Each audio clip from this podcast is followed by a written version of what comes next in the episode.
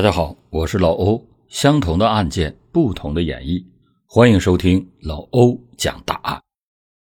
一九九三年，一个慌慌张张的女人来到了基隆市八斗子警局内报警，说她的丈夫杨思东突然失踪了。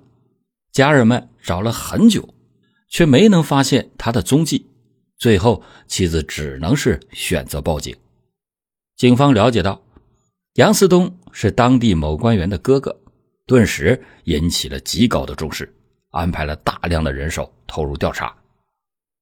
警方首先来到了杨思东失踪前居住的单人公寓，结果开门以后，他们发现里面干净整洁，却弥漫着一股铁锈似的怪味经过仔细的搜查，办案的警员从杨思东的床下发现了一大滩。已经干涸的血迹，警方顿时严肃起来，怀疑杨思东已经遭遇了不测。于是，他们便扩大了搜索的范围，在公寓周边进行排查。没想到，很快就有所发现。警方先是在北海边海滩上发现了一部分人体的臀部和腿部，不久后，又有人在一个名为“蝙蝠洞”的地方。发现了一颗头颅，头颅被装在一个火锅底料箱内，附近还有一件女士的外套，似乎曾经用来包裹这个头颅的。警方随后就找来了杨思东的妻子，请他进行辨认。然而，让人意外的是，他妻子非常的肯定，这些人体遗骸并不属于她的丈夫，而且。她丈夫的臀部上有一颗很明显的黑痣。此外，妻子还说出了一番非常诡异的话。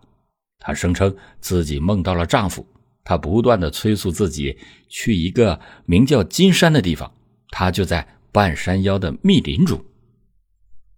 起先，警方并不相信托梦一说，但是架不住他妻子的哀求，他们前往金山展开了搜索。没想到，真的就在密林中发现了被五花大绑埋在土坑中的杨思东。随后，警方根据线索抓到了杀害杨思东的两名凶手。两个人承认自己是见财起意，尾随杨思东回家，趁他不注意将其杀害，随后进行了抛尸。杨思东案顺利的破解，但是在警方心中的疑惑却更多了。除了受害者托梦妻子一事，警方还没有办法解释在其他地方发现的那些不明身份的遗骸。这是否说明还有一位没有被人发现的受害者呢？一九九三年的某个深夜，基隆市阿兰火锅店已经打烊了，他的后厨却还频频的传来剁肉的声音，周围的住户不禁产生了好奇。阿兰火锅店的生意什么时候变得这么好了？然而事情并非如此。不久之后，火锅店就因为生意差而关门了。火锅店老板和女员工也不知去向。直到七年后的一天，一名叫阿兰的女子来到当地警局报案，一开口就把警方吓得够呛。阿兰说：“她的男友张孝汉。”在七年前杀害并且肢解了一个名叫文烟的食客，并且将他的部分身体做成了羊肉，供给其他的食客们享用。警方听的是毛骨悚然，连忙追问阿兰：“这究竟是怎么回事？”阿兰回答说：“文烟是附近的流氓混混，七年前喝醉酒以后来到了阿兰火锅店闹事期间将阿兰推倒在地。”她的男友张孝汉看到以后，上前就和文嫣发生了争吵，随后文嫣气恼的离开。阿兰收拾了店里的卫生，回到后面的休息室睡着了。也不知道过了多久，她被一阵剁肉的声音给惊醒了。阿兰到后厨一看，错愕的发现男友张孝汉正在用厨刀处理文嫣的尸体，后厨到处都是血迹。当时阿兰吓坏了，转身就想去报警，但是张孝汉立刻的追了上来，强行的将阿兰带回到店内，并且锁在了房间里。他心惊肉跳的听了整整一晚上剁肉的声音。张孝汉把文烟分尸之后，又把部分遗骸混进羊肉里，拿给客人们吃了。之后的几天里，也没有一个食客尝出羊肉有什么不对劲儿的地方。剩下的不好处理的部分，比如说头颅和臀部，就被张孝汉分批次的带出去给丢掉了。其中，张孝汉把头颅放在装火锅底料的纸箱里。还用阿兰的外套进行了包裹，迫使他担心受到牵连而不敢去报警。但是张孝汉还是不放心，怀疑阿兰随时都有可能瞒着他报警，于是他便按住阿兰，用铁钳拔掉了他的一颗牙。之后每过一段时间，张小汉就会再拔掉阿兰的一颗牙。等到七年以后。阿兰来报警的时候，他的上排牙已经被拔光了，下排牙也只剩了几颗，说起话来含混不清。警方必须非常专注的倾听。听完阿兰的讲述，他们又质问阿兰：过去的七年他都不敢报警，为什么今天突然想起来报警了？阿兰回答说：因为文烟给他托梦了。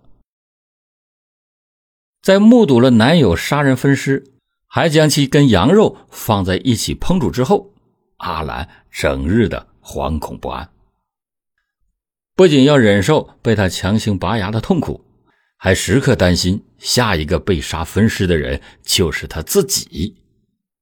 没过多久，阿兰就开始做梦了，梦里文烟一直在向他哭诉，拜托他为自己伸冤。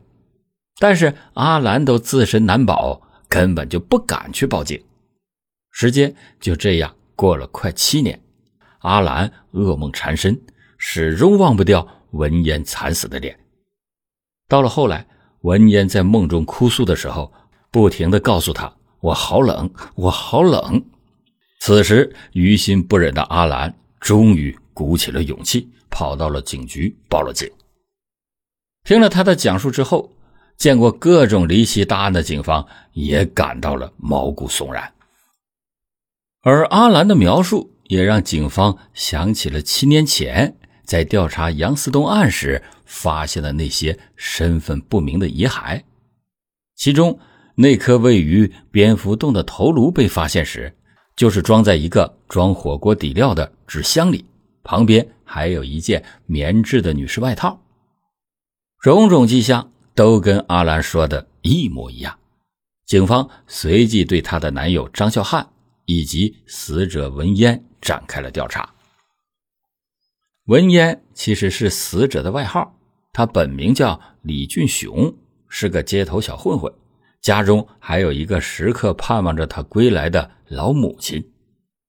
此时，那家阿兰火锅店已经被转让了出去，但警方。还是从张孝汉当年处理李俊雄尸体的地方提取到了充分的血迹证据，并且将张孝汉抓捕归案。